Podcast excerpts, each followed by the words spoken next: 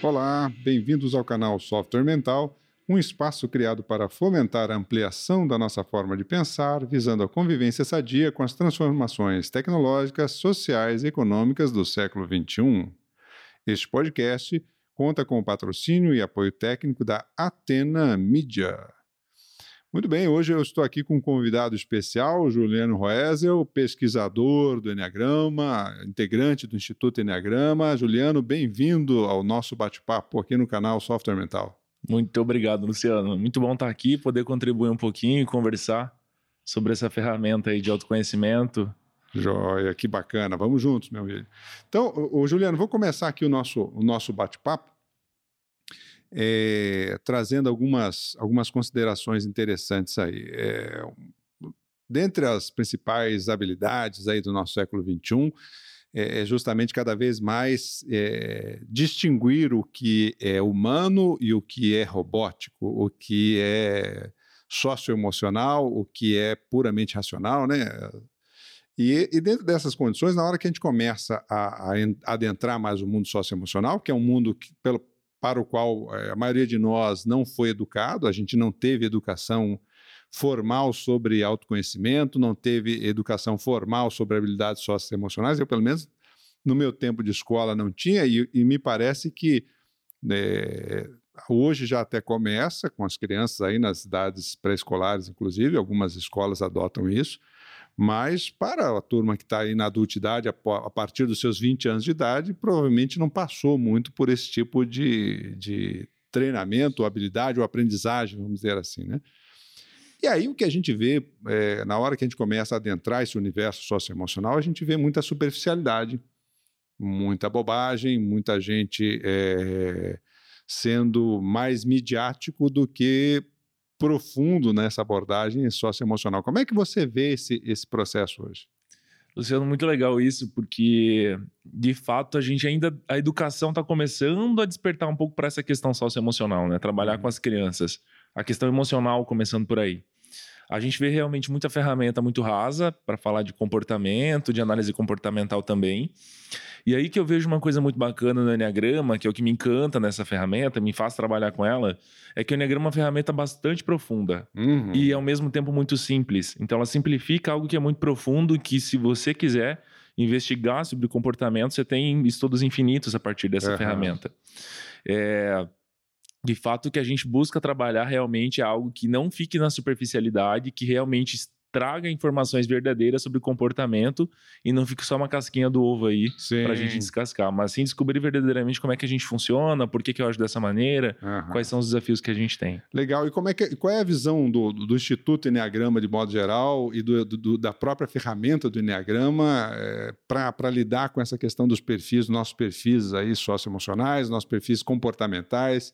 Como é que é essa visão? Fala um pouquinho para a gente disso. É, o Enneagrama é uma ferramenta que apresenta nove padrões de comportamento. O Enneagrama uhum. é um mapa uhum. que escreve padrão de comportamento. Então a gente passa a reconhecer como é que eu funciono, o que, eu tenho de positivo e o que eu tenho que me limita no meu uhum. desenvolvimento.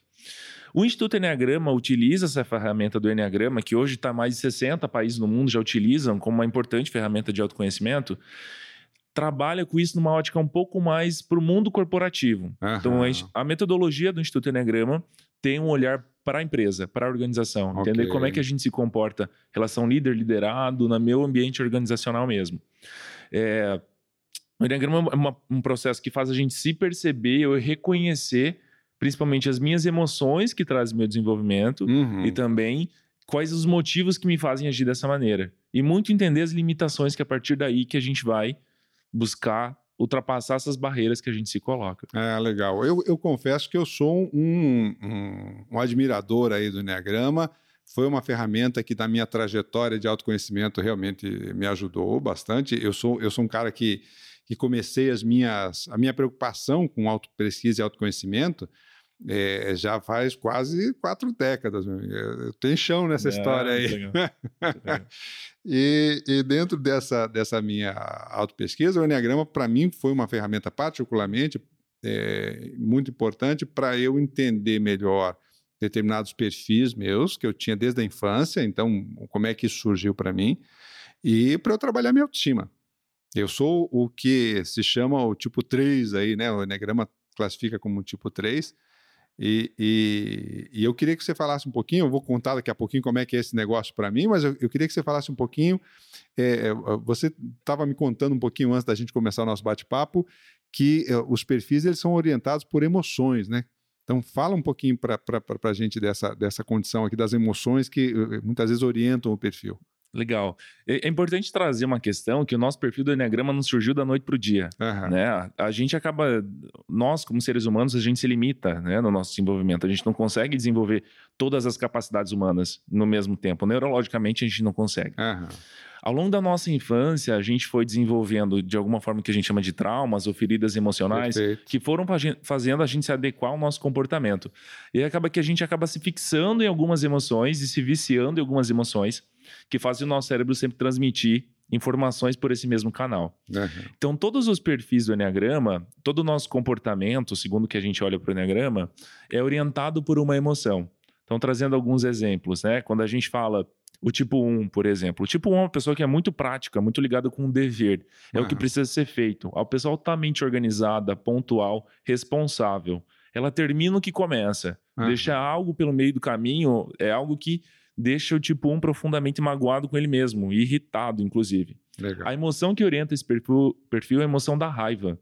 E o que é a raiva no Enneagrama? A essência da raiva vai ser um, vai trazer para a gente uma indignação quando as coisas não são como devem ser. Legal. Só que a partir de uma definição muito individual do que deve ser para mim correto.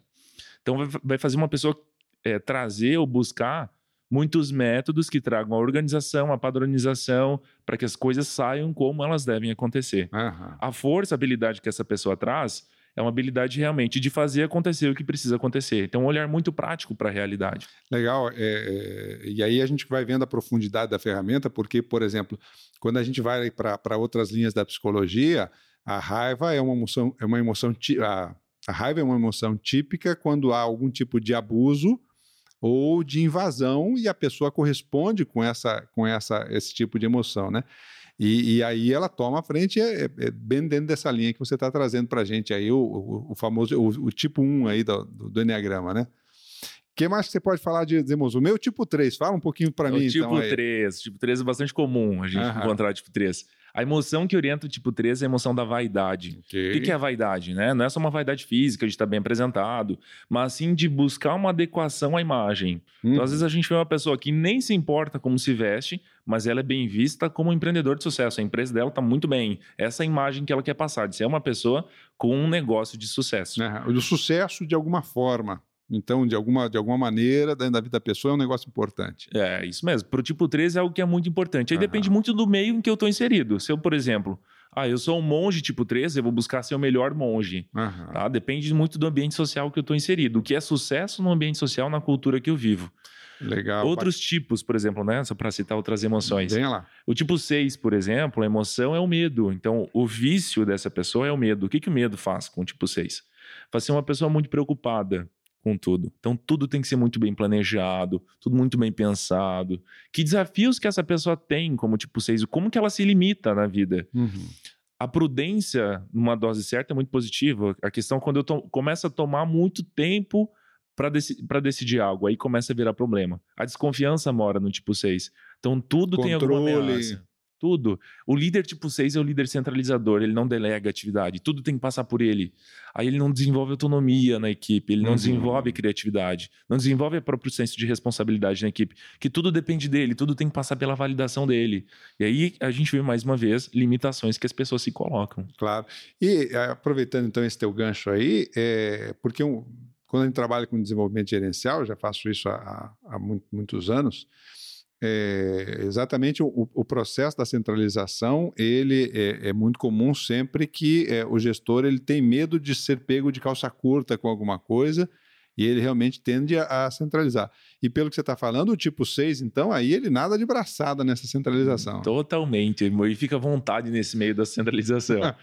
o, o, o, que a gente vê, Luciano, alguns perfis do Enneagrama, não delegam por motivos diferentes, então uhum. centralizam por motivos diferentes. Quando a gente fala do seis, que tem um medo muito forte, ele não delega porque ele acredita que os outros não vão fazer. Da mesma forma que ele faria ou com a qualidade que ele faria. Exatamente. Então ele não confia na equipe, sabe? Uhum. Então ele vai buscar tudo, tem que passar por ele, que eu não confio que a equipe vai fazer bem. Sempre tem alguma margem que gera desconfiança no tipo 6. O tipo 1, por exemplo, ele não delega porque outra pessoa não vai fazer tão bem feito quanto uhum. ele faz. É um motivo diferente. Ah, o 9 não delega porque ele acha que ele vai incomodar a equipe, porque o 9 é um perfil que foge do conflito o tempo todo. Aquela pessoa que tudo para ela tem que estar tá tranquilo, não, não gosto de entrar em embate com ninguém. Então, aí se eu falar para o fulano, ele pode me responder. Se eu delegar para aquela pessoa da minha equipe, ela pode me retrucar de alguma forma. Então, deixa que eu mesmo faço, aí eu não me incomodo com ninguém. Uhum. Então, o motivo da, da, centralização acaba sendo diferente, mas uhum. ainda assim acaba sendo um desafio para líder desse perfil. Sim. É, e eu, eu confesso que eu encontro bastante esses perfis e esses motivos, muitas vezes, dentro dos processos de, de centralização nas empresas né, em relação a essa, esse perfil gerencial, né? Eu, eu, eu lembro, você falou aí do, do, do meu tipo, né? Vou explorar, vou explorar, perdão, vou explorar um pouquinho a gente, essa, essa nossa conversa. É, no, no, no eu, eu, lembro da minha infância, quando eu, eu pesquisei bastante o meu tipo, eu lembro da minha infância lá que eu é, eu via meus irmãos, eu, eu sou o caçula lá de casa, e eu via meus irmãos às vezes brigando, é, é, correndo um atrás do outro, uma bagunça dentro de casa, aquilo eu era muito pequeno, então aquilo me apavorava. E, e aí, daqui a pouco, meu pai, para acertar os dois, é, batia nos dois ou, ou, ou, ou, brigava com os dois, né? chamava muita atenção dos dois e tudo mais. E eu não queria aquilo para mim. E, e, então a, a, minha saída é assim: então peraí, o que, que eles fazem que eu não vou fazer porque eu não quero esse negócio para mim? E então eu tenho que fazer certinho as coisas. E aí eu começava, quando eu fazia certinho e atendia as expectativas, eu era reconhecido e valorizado por isso. Então entra bem nessa questão da, de começar a associar isso com a vaidade e com a imagem que eu passava. Eu, eu, havia uma preocupação sempre com a imagem de passar que eu fazia as coisas certinhas, organizadas, para poder ter o reconhecimento. E isso, para mim, por exemplo, foi um, teve um aspecto muito importante que o Enneagrama me ajudou demais, é que é, lá pelas tantas eu comecei a achar então que as pessoas gostavam de mim pelo que eu fazia e não por quem eu era. Então as minhas relações durante muito tempo na minha vida eram relações funcionais. Então, é, se eu estou servindo, estou sendo útil de alguma forma para essa pessoa, legal, eu tenho algum valor para ela.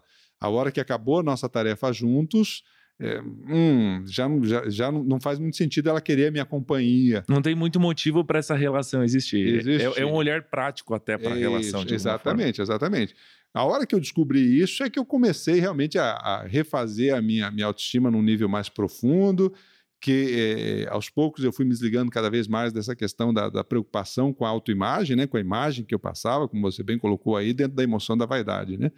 É, a imagem que eu passava, então a preocupação está certa. Eu lembro que quando eu comecei a dar aula, por exemplo, é, eu ficava suadíssimo, porque eu queria ser tecnicamente perfeito Olha na minha abordagem de sala. Até que, um, passado algum tempo de experiência, eu começava a ver que as pessoas diziam assim: olha, é, gostei da sua aula, e tinha uns que não gostavam tanto, tinha uns que ficavam meio diferentes. Falei, ué, mas então não adianta eu me esforçar tanto aqui para querer passar a imagem, porque cada um vai tirar suas conclusões. Aí que eu comecei a, a ir me desligando aos poucos dessa, dessa questão. Hoje, pelo menos, me considero já mais relaxado, não isento, mas mais relaxado dessa, dessa preocupação aí. Cada tipo, então, do Enneagrama tem um, um, um histórico que caracteriza esse perfil, é isso? Absolutamente isso, Luciano. É, eu quero fazer um adendo no que você comentou, né? Porque o que o 3 busca é sempre uma, uma adequação. Então, o que, que os outros estão esperando de mim? Perfeito. Aí eu vou buscar para atuar de acordo com o que as outras pessoas esperam. E né? meu senso de inadequação foi um traço na minha vida. É, para eu me achar inadequado e, e, e inconveniente de alguma, de alguma forma, era um troço até chato, porque eu tinha excesso de zelo com isso. É. E às vezes me é. afastava sem sem ter uma razão real, era mais da minha cabeça mesmo, da minha, do meu olhar das coisas. E aí o que, que a gente, o que, que acontece com a gente com isso, né? A gente se afasta de quem a gente realmente é. Porque a gente vira tanto um mecanismo claro. para buscar aprovação que a gente esquece do que, que é importante para a gente, para nós mesmos, né? esquece a nossa individualidade. É, o 3, por exemplo, eu até comento em, muito em sala, que acaba muitas vezes é, se tornando um escravo da expectativa dos outros, uhum. se ele não uhum. toma consciência Isso. disso. E a gente, de alguma forma, não é livre o que a gente trabalha dentro do Enneagrama é para que a gente seja cada vez mais livres dentro de nós mesmos, né? uhum. né? E não buscar tanto depender dos outros e buscar, de alguma forma, essa autenticidade. Vocês até, até teve um podcast agora com a Flávia Viana, vocês comentaram Isso. sobre a singularidade, a importância Isso. disso. Então, é reconhecer realmente qual que é a minha autenticidade que eu tenho aqui, qual é a minha singularidade. É... E aí, como é que funciona esse processo que você perguntou, né? De formação do tipo? Todos nós, na nossa infância, a gente vai passando por traumas que vão fazendo a gente se adequar a situações para buscar a nossa satisfação. O que todos nós seres humanos buscamos, a nossa uhum. satisfação. Então a criança, no nível inconsciente, quando vai desenvolvendo e formando a personalidade dela, ela vai formando de acordo com o meio que ela está inserida, as emoções que ela vai sentindo, as situações que são colocadas a ela. Então o que essa criança busca? Ela vai buscar se adequar para buscar a sua satisfação. Cada perfil se adequa de uma maneira diferente. Então, a gente comentou do, do tipo 3, né? O tipo 3 é aquela criança que vai buscar a aprovação dos pais uhum. no primeiro momento. Então, eu, eu sempre faço uma pergunta para os três, do tipo, o que, que, seus pais queriam que você fosse? Que geralmente tem uma busca da aprovação dos pais. A criança tipo 2, por exemplo, que é uma criança, uma pessoa que é o perfil, por exemplo, do assistente social, trazendo esse estereótipo do assistente social, se doa muito para o outro, ajuda uhum. muito todo mundo, está sempre à disposição para atender a necessidade dos outros. A criança tipo 2 é aquela criança que é muito prestativa com todo mundo, porque ela acredita que ela só vai ser amada se eu ajudar as outras pessoas, se eu fizer um favor para outra pessoa, uhum. senão a pessoa não tem motivo para me amar. Uhum. Então passa a vida desenvolvendo essa crença que a limita de que eu preciso fazer pelo outro para eu ser amado. Uhum. E aí o tipo 2, quando toma consciência com isso, né, fala, opa, nossa, eu tô a minha vida toda sendo escravo disso também. Uhum. Então, peraí, deixa eu olhar para mim e ver que eu não preciso mais adequar esse comportamento que eu adquiri e fui desenvolvendo na minha infância. Uhum. tudo através de feridas emocionais que, para nós, dentro do Instituto Enneagrama, a gente traz três emoções, traz três feridas emocionais. Não se sentir importante, a traição e a perda ou abandono. Uhum. Então, cada um dos perfis é desenvolvido a partir de uma dessas feridas emocionais da infância. Então, repete para a gente, é a perda. A perda ou abandono. Ou abandono. Isso, então, tipo, para que eu nunca mais me sinta abandonado por alguém, eu vou buscar um mecanismo diferente uhum. para atuar. O não se sentir importante, como você comentou do 3, né? Então, o 3, como ele sente na infância que ele não teve alguma importância, então eu vou buscar me adequar para me sentir importante. Uhum. É, e a traição. Uhum. É, para alguns perfis também. Legal. E como é que foi a tua trajetória nesse processo aí, meu velho? Conta ah, pra gente. Muito aí. legal, Luciano. É, até comentava contigo é. antes da, da nossa conversa aqui que eu sempre tive muita vontade de trabalhar com desenvolvimento humano. Uhum. Desde os meus 22 anos, eu despertei para isso. Assim, é a atuação no mundo que eu preciso, que eu quero ter, é dessa forma que eu quero contribuir uhum. com o mundo trabalhando com desenvolvimento humano. E algumas pessoas me inspiraram, inclusive você, Opa, Ana Paula Simões, bacana, várias outras pessoas que passaram pela minha trajetória, me inspiravam muito para isso.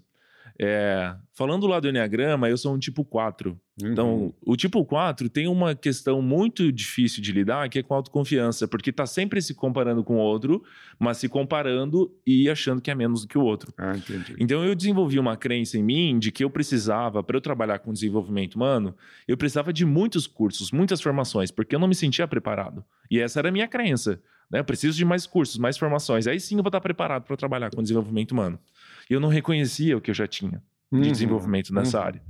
E aí, quando eu passei pelo Enneagrama, eu fui para o Enneagrama para, tipo, mais um curso, mais uma ferramenta que eu vou ter para quando eu trabalhar com desenvolvimento humano, uhum. eu poder aplicar com ela. É, e aí eu passei pelo esse programa e aí eu vi coisas que eu não tinha acessado sobre mim ainda, eu não tinha reconhecido. E o programa foi assim, caiu um orelhão, uma boa expressão, né? Assim, uma, não foi uma ficha, foi um orelhão inteiro de tanta ficha que caiu. E aí eu percebi o quanto isso era intenso ao longo da minha vida toda e eu não tinha entrado em contato com isso ainda. Eu falei, uau.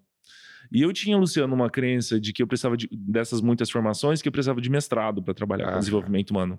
E eu entrei no mestrado. Ah. Passei dois anos me, estudando, me preparando para entrar no mestrado. E aí, quando eu fiz o Enneagrama, eu entendi muita coisa. Eu vi que o mestrado talvez não fosse a prioridade nesse momento. Legal. Aí o que eu fiz, tranquei o mestrado. Uhum. É, passei um tampão para isso, mas eu vi que eu não precisava mais só do intelectual, lidar com o intelectual. Intelectualmente estava legal. O que eu precisava era lidar emocionalmente, que eu não estava sabendo lidar com isso e entender isso. E aí sim me apaixonei por essa ferramenta, me encantou. O Enneagrama é algo que profundidade imensa, assim, estudos uhum. infinitos uhum. a partir dessa ferramenta que abre muitos caminhos para a gente se entender e entender as outras pessoas também. Não, sem dúvida. Eu, eu falo de cadeirinha aí porque realmente é, me abriu portas para fazer uma série de associações de ideias com as minhas autopesquisas, como eu falei para ti, há muito tempo já que eu mexo com esse negócio de autopesquisa, autoconhecimento, é, tentando aí me, me melhorar e, e, realmente abriu algumas, algumas portas de associações de ideias que foram muito criativas. Interessante você estar falando dessa questão da, da, da tua história aí, porque recentemente aí eu vi uma, uma reportagem que dizia que a, a Apple e, a, e o Google eles já não se preocupam com a sua formação acadêmica. Eles até usam, perguntam se, é, se o candidato que quer trabalhar com eles lá tem formação acadêmica por uma questão de régua de corte em termos de disposição da pessoa em aprender, em, em estudar, em investir. Mas é fundamentalmente as características eh, socioemocionais da pessoa que interessam mais a eles do que propriamente a formação acadêmica. Então, é, aí a gente vê que essa chancela de competências desse nosso século XXI, de fato, ela começa a ser é, modificada, porque as, as habilidades necessárias já não são mais de uma formação técnica específica, elas são já é, um, um, um, um, agregado de, de habilidades, na verdade, e normalmente socioemocionais, né? As pesquisas do Fórum Econômico, como eu falei para ti, é, elas são basicamente socioemocionais, né? Resolução de problemas complexos, a criatividade, e, e, e, isso interfere, por exemplo, é, muito com a, a, capacidade produtiva do indivíduo, né? E, e fala para mim uma coisa, e, os perfis, eles têm relação, então, com essas habilidades socioemocionais, a criatividade, por exemplo? Sim, totalmente, Luciano. É, o que, que a gente trabalha no Enneagrama para reconhecer? Que às vezes intelectualmente eu sou muito bom, eu tenho muita informação armazenada e tenho muito conhecimento técnico sobre algo mas na prática isso não acontece. Uhum. Não desce para a prática, não desce para a materialização disso. O que a gente trabalha no Enneagrama é para entender que emoção está me limitando entre uhum. esse caminho do, da teoria e da prática. Como que a gente vê essa questão da criatividade, por exemplo? Uh, a criatividade, para que ela aconteça, eu preciso de alguma forma me sentir estimulado para isso, me sentir uhum. um caminho livre para que isso uhum. aconteça. Alguns perfis têm muita dificuldade de olhar para a criatividade, algumas emoções trazem muita dificuldade de trabalhar com criatividade. Eu comento sempre, por exemplo, alguns perfis que líderes de alguns perfis dificultam muito de que a criatividade aconteça. Então, se a gente pega, por exemplo, uma pessoa do perfil 1, esse perfil que olha o mundo de uma maneira muito prática, uhum. muito, muito tarefeira mesmo, não tem uma dificuldade grande de pensar fora da caixinha. Sabe? Até essa uhum. expressão que a gente usa um Sim. pouco chula hoje, até, né? Sim. né? Pensar fora da caixinha.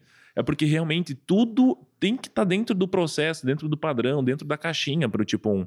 É um desafio sair, sabe? Uhum. É, sair desse método, da, de um olhar metódico para a empresa, para a organização, uhum. para as pessoas. O tipo 6, por exemplo, que gosta muito das coisas processuais também, muito planejadas, está sempre atento a algo que pode dar de errado, também vai limitar. Porque se alguém vem com uma ideia nova, com alguma para estimular a criatividade, criar algo novo com alguma inovação, você está sempre olhando o que, que pode dar de errado com essa é. ideia. Então a equipe pensa que ah, não adianta levar uma ideia para o meu gestor, porque ele não aprova, então deixa quieto, eu já nem vou fazer isso. E eu falo porque eu já passei por esse processo é. de trabalhar numa área que estimulava a criatividade e solução de problemas, e quando a gente levava uma ideia, um, alguma solução para algum problema, sempre vinha um olhar do gestor, que tinha um perfil 6, de olhar para o risco. E aí, o que, que fazia com a gente? Tolia essa criatividade, né? Uhum. Então, quando a gente começa a reconhecer como é que eu, enquanto líder, estou prejudicando que a criatividade aconteça, ou como é que eu mesmo estou prejudicando a minha criatividade dela acontecer, Sem dúvida. É, a gente começa a vencer de alguma forma esses muros que a gente se coloca, né? Esses uhum. obstáculos mentais e emocionais que a gente se coloca. Sem dúvida, sem dúvida. Que bacana, cara, interessante isso. E o Juliano me diz uma coisa: é, quando a gente fala nessa, nesse, nesse, nesse escopo então de perfis que o Enneagrama traz, por exemplo, em relação à a, a, a, gestão, ou, ou até mesmo as, as condições de vida propriamente dita, é, o, o, que a gente faz é a tomada de consciência para um processo de reeducação. Esse, esse é, um, é, é um dos objetivos fundamentais aí da ferramenta. Isso mesmo, Luciano. É, o Enneagrama nada mais é que um mapa comportamental. É, eu costumo dizer sempre algumas pessoas têm, têm um, uma certa aversão ao Enneagrama, porque como o Enneagrama trabalha de alguma forma classificando uhum. o comportamento, algumas pessoas tem uma visão de que o Enneagrama estereotipa ou rotula as pessoas. Uhum, uhum. Eu sempre trago uma visão de que o que o Enneagrama traz pra gente, e só quem passa pelo, por um processo mesmo entende isso, é de que o Enneagrama mostra pra gente como é que a gente se limita. Uhum. Porque quando a gente olha para os nove perfis, os nove perfis têm coisas muito positivas. E se a gente olha para o que eu preciso desenvolver nesse momento, através dessa imagem, desse mapa do Enneagrama, eu consigo trabalhar dentro desse mapa qual competência que eu estou precisando desenvolver agora. É, então, o Enneagrama mostra para a gente como é que a gente está se limitando, né? Sim. Como é que eu me fixei nessa ponta desse tipo dentro dessa figura e como é que eu, o que, que eu posso fazer para expandir a minha consciência mesmo, para eu sair dessa limitação que eu me coloquei, para eu sair dessa caixinha que eu me coloquei. Certo. Então, como é que eu faço para passear um pouquinho mais, sabe? Aham. Olhar o mundo por outras janelas, Se liberar um pouco mais. me liberar um pouco mais. É, isso, isso é, é- é bem interessante a gente pensar, porque justamente é, qualquer ferramenta de avaliação de perfil, comportamento, psicológica, qualquer que seja, ela fundamentalmente ela mostra tendências. Sempre há necessidade de um ajuste do próprio indivíduo em é, analisar a própria história, o próprio caminho que ele fez durante a vida e que, que o, o perfil, de modo geral, ele ajuda você a entender certas tendências nossas e, com isso, então, poder fazer essa, essa libertação, né? A gente trabalha aqui no canal é, justamente essa, essa reciclagem desse software mental, esse upgrade desse software mental, que nada mais é do que tirar esses setups que travam a nossa manifestação até pelo menos um próximo patamar, né? A, a diferença entre a saída da zona de conforto para um, um novo nível de atuação é eu substituir as crenças temporárias atuais por novas crenças mais expandidas, que ainda mesmo assim vão ser novas crenças, que lá pelas tantas vão ser impeditivas do progresso e requer que a gente reveja esse ponto de vista para andar e expandir cada vez mais a nossa, a nossa visão, a nossa percepção da vida, né? É sempre quando a gente olha as coisas, é, a, a realidade, isso as pesquisas psicológicas apontam com muita clareza, é sempre faço uma interpretação. E essa interpretação que eu tenho da vida, ela é um viés, não é a realidade, como a gente às vezes gosta de pensar, não é a verdade, né, como a gente gosta de É pensar. a parcialidade É a mesmo. parcialidade mesmo que está relacionada a esse perfil, né? E os, e os movimentos de reeducação a partir disso, como é que a gente trabalha? O, o Enneagrama propõe um caminho para cada um dos perfis. né? Então, quando a gente fala que é um mapa mesmo Uhum. e que a gente se fixa, eu costumo dizer que imagine uma sala com uma, uma sala redonda de nove janelas. Aham, né? Cada um tá vendo a cidade por uma, uma visão diferente, por uma janela diferente. legal. Isso é o que a gente faz. A gente boa olha o mundo. É, a gente olha o mundo a partir de uma janela só. A gente se fixa a partir de uma janela. Aham, O Enneagrama é uma figura que mostra caminhos para a gente começar a olhar uma- o mundo mais por outra janela. Então, uma figura, é uma figura de nove pontas que conecta as nove pontas. aham. Então, quando eu estou no perfil, o 4, por exemplo, o meu perfil, eu tenho que comer. O meu caminho para expandir a minha visão, para eu começar a enxergar o mundo mais de outra forma, me desprender dessa, desse vício, até de crenças mentais que eu desenvolvi, o meu olhar, eu tenho que olhar o mundo um pouco mais pela janela do ponto 1, que é olhar mais pelas coisas que eu preciso fazer realmente. Porque Uhum. o que o 4 tem uma tendência a fazer? A ficar se queixando, achando que está sempre faltando alguma coisa e que não está suficiente ainda. aham. Então, acaba com a autoconfiança lá embaixo, tem um traço de vitimização muitas vezes. Então, o que o- o 4 precisa fazer para sair disso é começar a fazer acontecer, que a gente chama de ter esforço e disciplina, que é o que o 1 faz de melhor. Então, começar a olhar, o mundo mais por essa janela. E aí sim começar a caminhar para expandir e desenvolver mais meu padrão mental. aham.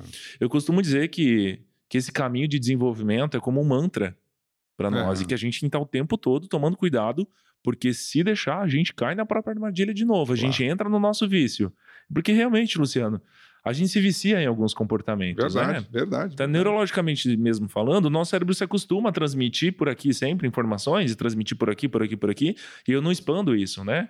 É, o desenvolvimento da neuroplasticidade mesmo começa por aí. Eu começar a atuar de outra forma. Agir como é que eu posso ganhar mais expandindo essa forma de atuação. É, eu costumo dizer que essa, essa necessidade de certeza é, um- é um- uma primeira trava enorme que a gente tem em relação ao desenvolvimento. né? Então, quanto antes puder eliminar essa necessidade de certezas, mais flexibilidade cognitiva eu desenvolvo para caminhar com as ideias e, e- aceitar eh, eh, visões diferentes de mundo, não como alguma coisa perigosa, não como uma ameaça, minha, ao meu modelo de vida, mas como algo que agrega, algo que expande, né? E que nos permite hoje em dia trabalhar com um tema muito muito presente, inclusive nas organizações, que é o trabalho com a diversidade, né? Como é que você concilia diferentes perfis, diferentes gerações, diferentes eh, valores, perspectivas para criar uma sinergia nessa equipe e poder essa equipe poder funcionar melhor, né? Então é, é, é um trabalho de conciliação, na verdade, dessas, dessas, dessas é, visões que parte então dessas janelas aí na, na, na, na, perspectiva do Enneagrama, né? É isso mesmo, Luciano. É muito bacana isso que você comentou, né? De lidar com as diferenças e a importância que isso tem. É, quando a gente fala até na teoria, ah, é importante ter as diferenças na equipe, isso é muito bonito na teoria, mas lá na prática, quando a gente vai ver, é um desafio. O pau come feio, né? O velho? pau come feio, exatamente. eu estava ontem mesmo conversando com, é, fazendo acompanhamento de dois alunos que eles são pares, líderes pares dentro uhum. de uma empresa. E um deles é perfil 13 e outro é perfil 6. Qual que é o grande desafio de relacionamento desses dois perfis? O 6 é o perfil que está olhando para o risco. Então está sempre olhando algo que ameaça. Uhum. E o 13 está sempre olhando para a oportunidade. Então alguém que quer ir lá na frente, já quer usar e outro que quer segurar. Uhum. Então é uma relação que é muito conflituosa, uhum. né? Porque um valoriza uma coisa, outro valoriza a outra. Então quando eles começam a se entender, não digo que o conflito acaba. Sim. Inclusive o conflito precisa existir para de alguma forma ver essa integração entre uma coisa Tem o equilíbrio, né, velho? É isso mesmo. É, então eu começo a entender por que, que para outra pessoa é tão importante. Que às vezes, às vezes eu acho que da outra pessoa é só é ignorante, é. ah, porque é a maldade da pessoa, tá querendo me passar para trás. E às vezes não é isso, é só questão do perfil mesmo. Claro. Eu, tive uma questão interessante numa empresa também agora, de duas irmãs que são diretoras da empresa familiar, e elas têm relação muito conflituosa uhum. na direção da empresa. E aí elas vieram buscar o Enneagrama porque elas só queriam entender é, por que, que elas eram tão diferentes uma da outra, né? Por que, que elas tinham tanto conflito. E quando elas foram ver, na verdade, que o perfil delas é o mesmo. Ah, é? É o mesmo. Então, o que para elas era muito diferente, na verdade, o conflito existe porque é a mesma coisa. O que uma. E elas têm um perfil 6, uhum. que é do controle. Então, uma quer controlar a outra. É assim. Mas ao mesmo tempo que eu tenho necessidade do controle, detesto ser controlado. Sim. Então, uma quer controlar a outra, a outra fica. Doida com isso. Doida da vida quando a outra quer controlar. E, e, acontece esse movimento uhum. contrário. Então, o que, que a gente vê nessa organização que precisa acontecer? Elas precisam delimitar bem os papéis do que claro. é uma e do que é outra. Elas devem ter autonomia nas áreas que elas atuam uhum. e diferenciar bem os papéis. Colocar na mesma responsabilidade, o conflito sempre vai surgir de uma maneira não saudável. Sim, é, sim Porque sim. tá sempre uma querendo ter o controle da outra e isso impacta na equipe toda, na empresa Com toda. Com certeza. Não, a turma de baixo, coitada, sofre, sofre. demais porque é, tem que lidar com isso e não sabe quem atende, né? Como é que eu faço? Uma pediu uma coisa, a outra pede outra, e como é que eu concilio isso? Para quem está embaixo é um problema. E ficam eu... assistindo, de certa forma, essa novela Não, conflituosa. Né? Quase, às vezes, vira, vira piada, né? Porque em pouco tempo a turma começa a, a, a, desenvolver as piadas internas. Eu vejo muito isso, às vezes, em determinadas empresas, onde o nível mais hierárquico, mais alto, tem conflitos muito profundos, e, e, e lá embaixo a turma sofre muito, mas brasileiro, você sabe como é que é, para tirar um sarro não paga imposto. Então já começa daqui a pouco a, a fazer a piada interna de, de, como é que lida com as duas feras, aí vamos dizer assim, né? É. Ou com os é. três, depende da, da, organização. E você sabe que isso é muito interessante. É, a gente trabalha também, eu trabalho bastante aí com, com, com o mundo startup aí, da, da ou da, da, da, pelo menos da metodologia ou da ferramenta de startup aí, mesmo em, em, em grandes organizações. E um aspecto interessante que a gente analisa é justamente o perfil da composição da equipe, porque é, essa, essa composição ela é essencial e talvez mais importante do que a ideia do negócio. Para você ter sucesso com aquilo, se você não tiver perfis que eles tenham um nível de complementaridade interessante para, para, para o negócio, é fundamental. Isso que você falou, por exemplo, do 3 e do 6 é, essa, em termos de quando consegue uma conciliação, é, é, um perfil muito interessante. Porque você tem então alguém que joga a bola lá na frente e alguém que organiza a casa, alguém que joga a bola lá na frente, alguém. Perfeito. E, e se souberem respeitar bem os papéis dentro disso, se tiverem noção dentro disso, não quiserem competir um com o outro nessa história, a, a, chance de ter sucesso é, é, muito grande, né? Perfeito, Luciano. Uma coisa que eu vejo muito comum acontecer nas organizações é alguns perfis quando estão na gestão da empresa, ou são proprietários mesmo da empresa, tem uma tendência a contratar pessoas do mesmo perfil. É verdade. É Porque é para mim é muito mais fácil lidar com pessoas que agem como eu. Claro. Só que isso traz pontos muito negativos para as organizações, né? Porque o mesmo ponto positivo eu vou ter exagerado, que acaba me gerando o mesmo ponto negativo que eu tenho na equipe toda. É. E que traz a mesma característica para a organização toda. Ou seja, aquela área de sombra, né, velho? É, a gente é muito bom nisso e não enxerga os problemas que a gente realmente não enxerga porque o perfil não tem um setup mental preparado para enxergar esses outros lados, né? E aí, às vezes, a gente se dá muito bem aqui na organização, mas o resultado não está acontecendo. É isso aí. Aí a gente tem um monte de perdas acontecendo, tem uma dificuldade enorme de organização, de pensar lá na frente, mas a gente se gosta. E aí tem, tem essa coisa do equilíbrio, né? De buscar é relação e resultado. É isso mesmo. E você sabe que essa, essa é curioso isso, né? Porque é, esse é um dilema das organizações mesmo. De um lado, sabe que precisa da diversidade, a diversidade estimula então a criatividade, justamente porque traz uma visão sistêmica mais ampla, pela soma dos diferentes pontos de vista, traz uma perspectiva mais, mais, mais completa, pelo menos, de uma dada realidade, com avaliação de, de, de risco, com avaliação de possibilidades, com organização, com inovação, com ajuste de processos e, ao mesmo tempo, com a descoberta de novas coisas. Mas, na prática, é, é muito comum o gestor procurar clones, né? É. Isso é muito comum. E aí, exatamente, cria essas, essas áreas de sombra. Você sabe que você está falando isso, eu estou lembrando do Alfred Sloan, que foi um, um, um, CEO da GM lá na década de 20, 30, por aí. E, e, e, ele tinha uma prática que é assim: cada vez que a equipe de, de, de gestores ia discutir um, proje um projeto, se houvesse consenso, ele travava e dizia assim: olha, então eu penso da mesma forma que vocês, sendo assim, nós vamos parar o projeto e vamos, daqui a um mês, nos encontrar e cada um aqui vai procurar falhas nesse projeto para que a gente possa, então, a nossa visão está muito tendenciosa. E aí voltavam um mês depois, aí sim, não, é realmente, encontrei isso, encontrei aquilo, encontrei. E aí eles podiam fazer o aperfeiçoamento adequado do projeto para poder avançar com mais segurança. Que é sair dessa, desse pensamento coletivo aí, né?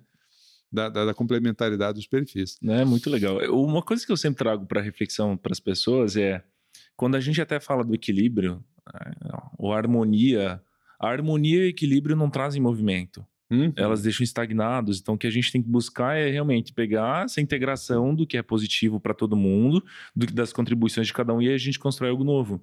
A harmonia plena não traz realmente ação, né? não traz a novidade, é não verdade. traz a criatividade. É verdade. O conflito produtivo, né? A diferença, o conflito é, uma, é extremamente necessário nas organizações. O que a gente tem que diferenciar é o do conflito emocional desgastante, como esse exemplo que você bem trouxe para a gente aí do, do, das duas irmãs aí com perfis iguais. Iguais.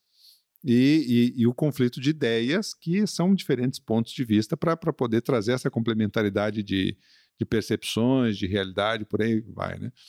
E, e, quando a gente é, aplica o, o, o, Enneagrama, por exemplo, é, avalia essas, essas composições de perfis e os caminhos, é, as práticas possíveis a partir daí, elas, elas nos ajudam a criar esse ambiente onde haja esse equilíbrio entre essa, essa, esse conflito e essa harmonia.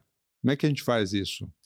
É, não existe receita pronta para claro. isso, né? O que o Enneagrama mostra para a gente é não existe um caminho que é uma tarefa e pronto, eu resolvi o problema do meu perfil. Eu tenho que estar cuidando o tempo todo disso.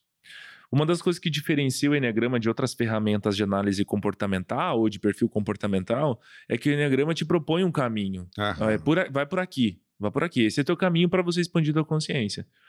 Então aí a gente começa assim a tomar cuidado com isso e criar realmente novos caminhos para integrar. Eu costumo dizer sempre que o primeiro passo que a gente tem para fazer a mudança é tomar consciência uhum. disso, né? Porque se. Como é que eu vou traçar um plano onde eu quero chegar? Lá na frente eu quero estar. Tá, se eu não sei onde é que eu estou hoje. Sim. Então eu preciso primeiro entender isso, onde é que eu estou hoje, onde é que estão as pessoas que estão comigo, para aí sim a gente começar a reconhecer dentro desse ambiente um caminho para seguir.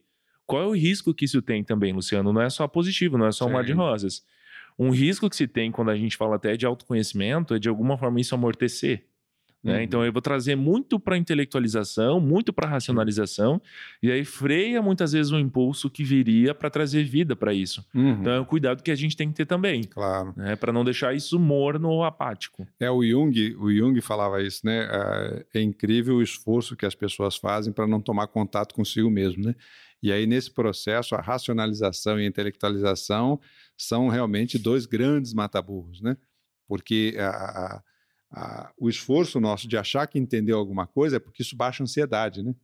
Eu estou ansioso pelo, na verdade, pelo incômodo que aquele aspecto emocional está vindo à tona e está me mostrando uma verdade que ela tem a sua, a sua raiz traumática, a sua base dolorida, vamos dizer assim.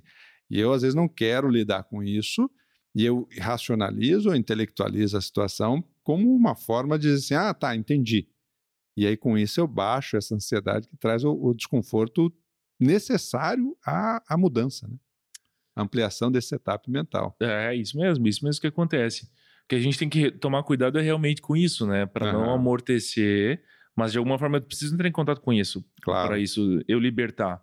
E o que quando eu digo até que o Enneagrama de alguma forma é um caminho para eu aprofundar muito mais em quem eu sou, aí a gente vai de, depois disso, eu recomendo até para algumas pessoas ir para vários outros caminhos, claro. para o renascimento para resgatar esse trauma de infância que me trouxe, cura da criança interior, vários outros caminhos que a gente tem, realmente a terapia mesmo, que a gente chama psicanalítica ou TCC, para tratar alguns traumas que foram me gerando isso. Às vezes o bloqueio está muito mais profundo do que entender agora o que esse comportamento está me Sim. trazendo. Preciso tratar algo que foi lá do passado. É, em breve aqui a gente vai estar tá conversando aqui com a já está já, já na nossa, no nossa programação aqui uh, algumas ferramentas que eu também acabei utilizando, tomando contato mais de perto, o, o BioFlow, que é o renascimento, a barra de Axis, é, o, o, trabalho eventualmente terapêutico em si, que ele é importante para essa ressignificação. Né? O fundamental é a gente aprender a, a fazer a ressignificação dessas crenças limitantes de alguma forma, para que eu possa dar um, um, passo além, né? Show de bola. Muito bom.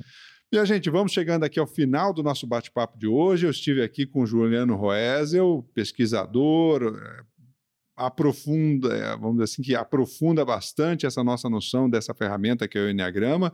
Juliano, valeu, muito obrigado pela tua presença aqui e, e a gente vai conversando. Eu que agradeço, Luciano. Foi um grande prazer estar aqui e poder falar um pouquinho mais dessa ferramenta aí para vocês. Legal, minha gente. Nos encontramos no nosso próximo podcast. Um grande abraço a todos.